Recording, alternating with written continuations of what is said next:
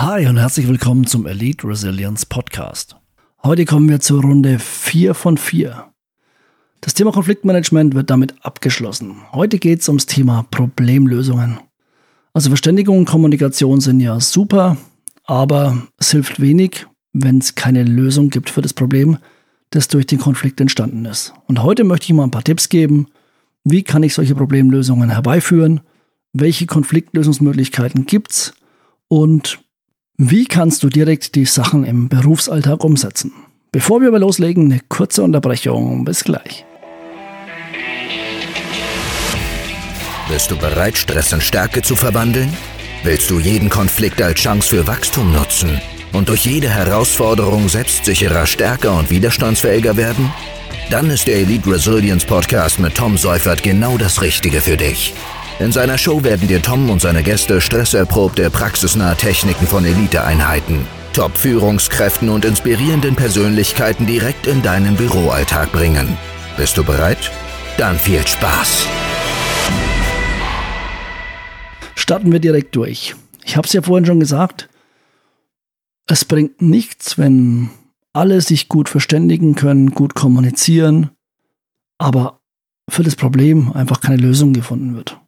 Konflikte entstehen auch oft, weil niemand eine sinnvolle, eine praktikable Lösung finden kann. Das heißt also, der Ausgang des Konflikts, die Lösung des Konflikts hängt davon ab, Überraschung, eine Lösung zu finden. Und das ist natürlich auch für einen Arbeitgeber eine gefragte Fähigkeit. Wenn du die Fähigkeit hast, Konflikte anzugehen und die auch sinnvoll zu lösen, dann bist du für einen Arbeitgeber gewinnbringend. Und deswegen möchte ich dir heute sechs Möglichkeiten an die Hand geben, um eine gute Konfliktlösung am Arbeitsplatz zu entwickeln. Natürlich bauen jetzt die Konfliktlösungen auf dem auf, was in den letzten drei Folgen schon genannt wurde. Also das Thema Kommunikation, die emotionale Intelligenz, die Empathie und jetzt kommen wir eben zur Konflikt- oder Problemlösung. Deswegen ist der allererste Punkt natürlich gleich kompetente verbale Kommunikation. Du musst verbal in der Lage sein, das zu kommunizieren, was du möchtest, das herauszufiltern, was überhaupt die Ursache ist und das gepaart mit der nötigen Empathie und der emotionalen Intelligenz. Also, dass du auf dein Gegenüber eingehen kannst, dass du mit den Sachen deines Gegenübers arbeiten kannst, die er sie es dir bietet und dass du hier gemeinsam eine Lösung findest. Du bist schon mal ein Teil der Gleichung. Wenn du das auf die Reihe bekommst, dann ist es schon wesentlich einfacher, eine Lösung zu finden, als wenn zwei Sturköpfe gegenüber sitzen. Natürlich bist du immer darauf angewiesen, dass dein Gegenüber da auch mitspielt. Aber du bist auch, irgendwann sind dir auch die Hände gebunden. Und es geht ja auch darum, dass du möglichst viel von dem zeigst, was du kannst, von dem nutzt, was du kannst und auch dementsprechend dann das Auftreten hast. Also denke mal dran, du kannst nicht bestimmen, was dein Gegenüber macht, du kannst aber alles bestimmen, was du machst. Du bist verantwortlich für dein Verhalten. Und wenn du alles in die Wege geleitet hast und alles gezeigt hast, genutzt hast, was du kannst, hier eine gewisse kommunikative Kompetenz ausstrahlst, Selbstsicherheit ausstrahlst, Respekt ausstrahlst, dann setzt es die richtigen Signale an der richtigen Stelle. Denke mal dran, dein Ziel ist ja die Führungsetage und wenn nicht, dann ist dein Ziel zumindest eine gewisse Anerkennung und das gibt eine gewisse Anerkennung. Und im Optimalfall kannst du auch durch deine Fähigkeiten dein Gegenüber anleiten, und ihr könnt dann gemeinsam kompetent kommunizieren und drüber sprechen, was ist da eigentlich los. Ihr begegnet euch beide empathisch oder alle empathisch und habt eine gewisse emotionale Intelligenz, die natürlich je nach Fähigkeiten mehr oder weniger ausgeprägt ist.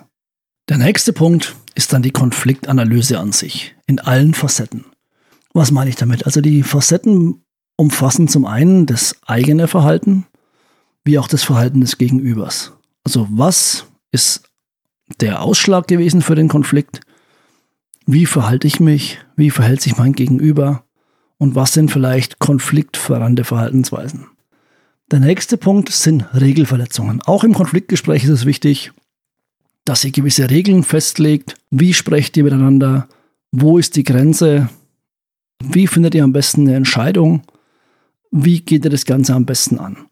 Also diese Regeln sollten auch irgendwo im Optimalfall schriftlich festgelegt werden, bei größeren Konflikten, bei kleinen, sage ich mal, Herausforderungen nicht zwangsweise, bei größeren Konflikten aber schon. Und wenn du das Zepter in die Hand nehmen kannst, perfekt, weil dann habt ihr da zumindest einen Rahmen, in dem ihr euch bewegt. Dann darfst du natürlich immer das eigene Kommunikationsverhalten reflektieren. Also wie sprichst du? Wie sprichst du mit deinem Gegenüber? Aber auch das Kommunikationsverhalten deines Gegenübers analysieren. Also es gibt ja bestimmte Worte, Wortwahl, die ja, beim anderen falsch ankommen, die automatisch eher triggern, als dass in der Situation entspannen. Und da ist eine Analyse im Vorfeld, aber auch im Konflikt selber, im Gespräch selber super wichtig. Und da auch möglichst zügig, zügig Grenzen zu ziehen. Konfliktanalyse umfasst ja eben auch, dass das ein Teil des Konfliktes ist. Also das, wie ihr miteinander sprecht, wie ihr miteinander kommuniziert und wie jeder seine eigenen Meinungen, Situationen, Problemstellungen darstellt. Und da braucht ihr auch eine Möglichkeit, um das festzuhalten, wie ist es entstanden, warum ist es entstanden und nur so findet ihr irgendwann auch Wege und Möglichkeiten daraus. Der nächste Punkt ist, dass ihr Besprechungen, wenn ihr so eine Konfliktlösung oder ein Konfliktgespräch führen wollt, würde ich das nie als, ja, wir treffen uns mal und sprechen mal über unsere Probleme ähm, ansetzen, sondern ich würde immer sagen, okay, wir machen eine Besprechung, wir machen eine Diskussion, denn Konfliktlösung führt schon oftmals, also wenn ich so, eine, so ein Konfliktgespräch ansetze, führt es oftmals zu unnötigen Spannungen. Also lieber ein bisschen locker, ähm, so als Brainstorming-Diskussion oder so als, keine Ahnung, Chat-Sitzung oder als Zielveranstaltung deklarieren. Und dann kann jeder seine eigenen Meinungen mal einbringen. Und man kommt trotzdem an, an die Wurzel des Konflikts aber unter weniger Druck und unter einem, sag ich mal, lockereren Arbeitstitel. Ich glaube, du kannst dich da reinfühlen. Also wenn, wenn dich jemand ruft und sagt, hey, wir zwei haben ein Problem und da reden wir jetzt drüber. Oder wenn jemand sagt, du, lass uns mal kurz zusammensetzen, wir machen mal ein kurzes Brainstorming. Ich glaube, wir haben da vielleicht leichte Differenzen. Lass uns da mal drüber quatschen. Dann ist das ein ganz anderes Umfeld, viel entspannter und das ist super wichtig. Wenn du merkst, zu Beginn gleich oder schon davor, wenn du weißt, okay, Pah, das eskaliert auf jeden Fall, weil mein Gegenüber mega stur ist, uneinsichtig. Oder du kennst die Art vielleicht vom Gegenüber und die ist immer sehr aufbrausend, weil er rote Persönlichkeitstyp ist oder keine Ahnung, ein Choleriker. Dann macht es vielleicht auch Sinn, gleich einen Mediator mit einzulegen, äh, mit einzuladen, der im Endeffekt dann drüber wacht, dass hier das Regelwerk eingehalten wird und dass alle das gleiche Recht haben zu sprechen oder auch mal schweigen, wenn sie zu viel reden. Ist natürlich so der Worst Case, wenn ich jemanden von außen mit einladen muss, aber es kann natürlich notwendig sein, um zu einer Konfliktlösung zu kommen. Der nächste Punkt ist das Fördern der Kreativität. Also auch bei Konfliktlösungen ist natürlich Kreativität keine schlechte Eigenschaft. Das kann ich fördern. Entweder habe ich jemanden im Team, wo ich weiß, ey, der ist für Konfliktlösungen wirklich der optimale Mann, die optimale Frau, oder du bist es selber, weil RCEs immer so coole Lösungsmöglichkeiten hat. Der sieht das Ganze aus der Metaebene, der ist da recht kreativ und findet immer Optionen, mit denen man arbeiten kann. Es gibt im Coaching auch diverse Strategien, Walt Disney Strategie 1, 2, 3 Meter, wo man verschiedene Wahrnehmungspositionen einnimmt im Endeffekt, um auch das Gegenüber zu verstehen, ist aber eher Teil von einem Coaching und wahrscheinlich weniger geeignet für Gespräche unter Mitarbeitern und Mitarbeiterinnen. Also hier schauen, Kreativität fördern, jemanden einladen, jemanden mit dazu nehmen, dem beide Konfliktparteien auch vertrauen und dann schauen, ob die Person vielleicht mit ihrem Blickwinkel noch was ergänzen kann. Wichtig ist auch die Entscheidungsfindung. Also sollte nach diesem Gespräch, nach dem Konfliktgespräch, zumindest irgendein Zwischenziel da sein, eine Zwischenentscheidung da sein und dann am Ende eine Lösung. Also nichts vertagen, nicht so, ja, wir haben jetzt festgestellt, es stehen zwei verschiedene Meinungen im Raum. Beide sind komplett konträr. Ist halt so, jetzt schauen wir mal, wir setzen uns vielleicht demnächst nochmal zusammen. Das macht gar keinen Sinn, weil denkt an die letzten Podcast-Folgen. Wenn ihr ein Problem nicht gleich ansprecht und vielleicht auch in dem Zuge nicht gleich löst, dann schaukelt sich sowas hoch. Und dann explodiert es. Dann hast du einen handfesten Konflikt, der für alle Beteiligten einfach nur unangenehm ist, fürs Unternehmen, für dich und für dein Gegenüber. Deswegen immer auf eine Entscheidung drängen. Eine Win-Win-Situation ist das Optimum, also beide sollten eine gute, einen guten Ausgang haben, beide sollten einen Vorteil dadurch haben, sollten aber auch ein paar Eingeständnisse gemacht haben und dann ist das Ganze auch adäquat. Ich kann dazu kein Beispiel nennen, weil es ist zu individuell leider, sonst würde ich jetzt gerne mal eins nennen, aber es gibt ja verschiedene Konflikte, Konfliktarten und ähm, Konfliktursachen. Aber auch da, wenn du mal Tipps brauchst, ich werde versuchen, demnächst noch ein paar Tipps hier mit reinzubringen in den Podcast. Wie gesagt, ich werde auch ein paar Damen einladen, Geschäftsführerinnen, die selber schon Konflikte lösen mussten in ihrem Unternehmen. Und die haben, glaube ich, auch super Tipps für uns alle. Dann, der nächste wichtige Punkt für die Konfliktlösung ist gute nonverbale Kommunikation. Achte darauf, wie du dich verhältst. Nicht nur, was du sagst, ist wichtig, sondern auch, wie du etwas sagst, wie du es körpersprachlich und mimisch unterstreichst.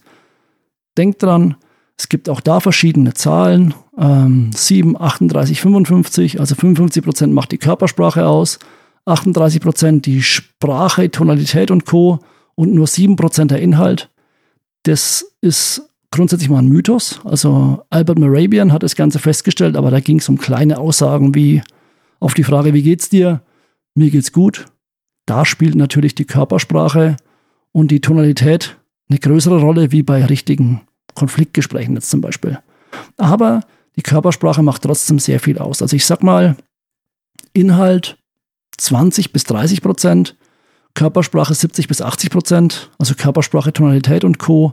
Das ist schon realistisch. Das heißt, du musst darauf achten, dass es kongruent ist, was du sagst mit dem, wie du das Ganze sagst und wie du es unterstreichst. Wenn dein Gegenüber merkt, dass du nicht authentisch bist, dass du dich verstellst und dass dein Körper was ganz anderes sagt wie deine wie deine Worte, dann wird der Konflikt definitiv nicht gelöst, sondern eher verhärtet. Das gilt natürlich auch fürs Gegenüber. Also auch da sprich bitte nonverbale Hinweise an. Wenn du merkst, dein Gegenüber macht Zugeständnisse beispielsweise, was die Konfliktlösung angeht, aber körpersprachlich merkst du Widerstand. Dann sprich das an, weil sonst ist es zwar für den Moment die Lösung, dieses Konfliktgespräch oder diese Konfliktlösung zu beenden, aber es ist keine wirkliche Lösung ist nur ein Vertagen oder ein Verschlimmern. Deswegen nutzt das Ganze, zeigt auch wieder deine Kompetenz, deine kommunikative Kompetenz und du strahlst wieder wesentlich mehr Selbstsicherheit aus. Und jetzt kommt ein für mich super wichtiger Punkt. Da ist immer der Kontext natürlich mega wichtig. Ähm, das darfst du nicht im falschen Kontext machen, nicht mit den falschen Leuten, aber ich finde Sinn für Humor absolut wichtig bei Konfliktgesprächen. Es sollte kein Sarkasmus sein und vielleicht auch keine Ironie. Da tue ich mir ein bisschen schwer. Ich bin ein sehr ironischer Mensch oftmals. Aber ich weiß auch, wann ich es nutzen kann und wann nicht. Also wenn Humor möglich ist, dann lockert Humor natürlich oftmals auch die Stimmung auf. Und bei einem Konflikt kann es ja schnell dazu kommen, dass zwei verhärtete Parteien sich gegenüber sitzen.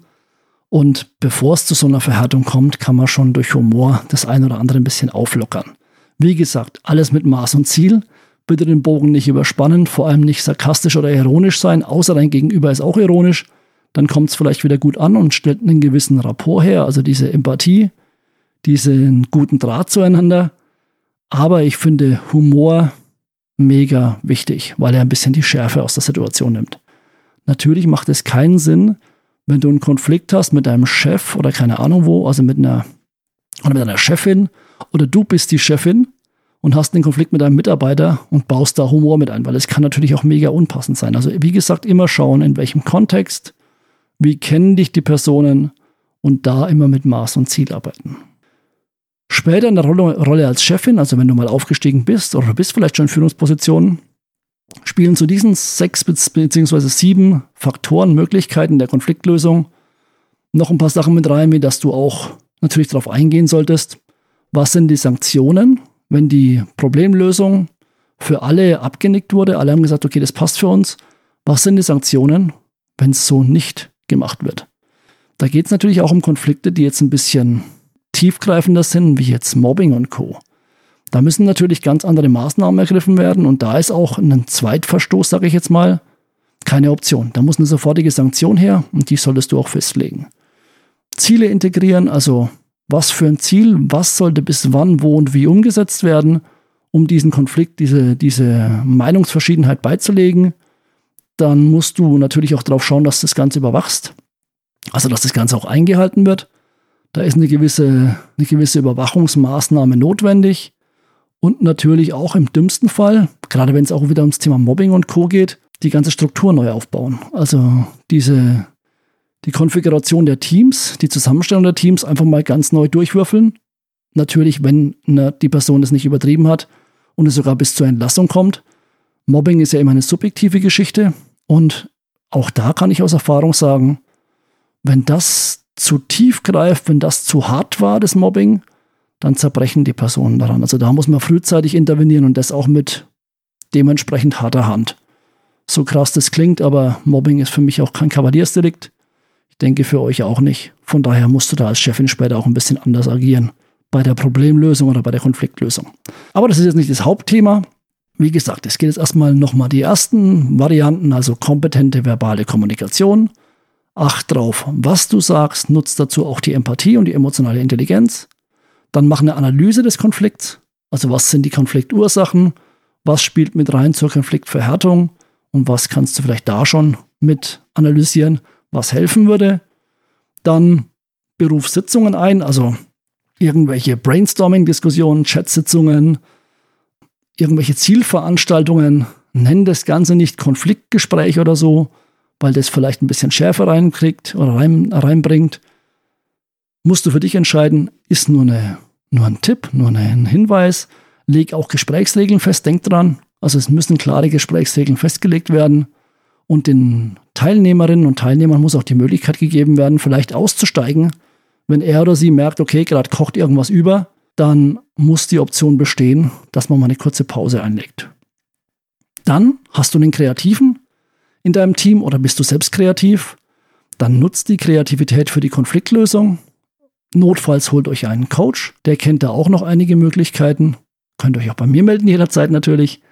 Der kennt da gewisse Möglichkeiten, um hier Konfliktlösungen herbeizuführen durch Kreativität, die aber auch durch die Leute selber dann kommen wird. Dann ist wichtig, eine Entscheidung zu finden. Legt dich auf eine Entscheidung fest und zieht es auch so durch.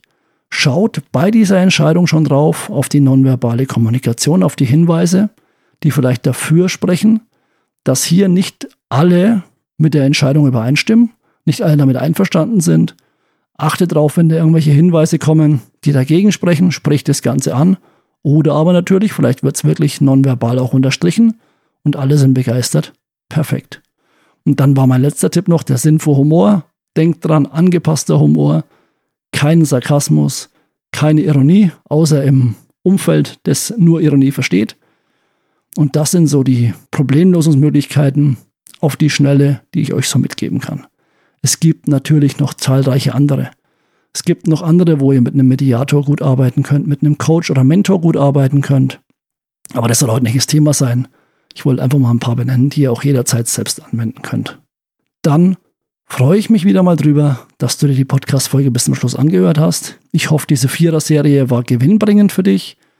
Du kannst dir gerne mal einen Kommentar schreiben oder eine E-Mail schreiben. Ich würde mich freuen. Ich verweise an der Stelle gleich mal drauf, wir haben noch eine Masterclass in der Genius Alliance University.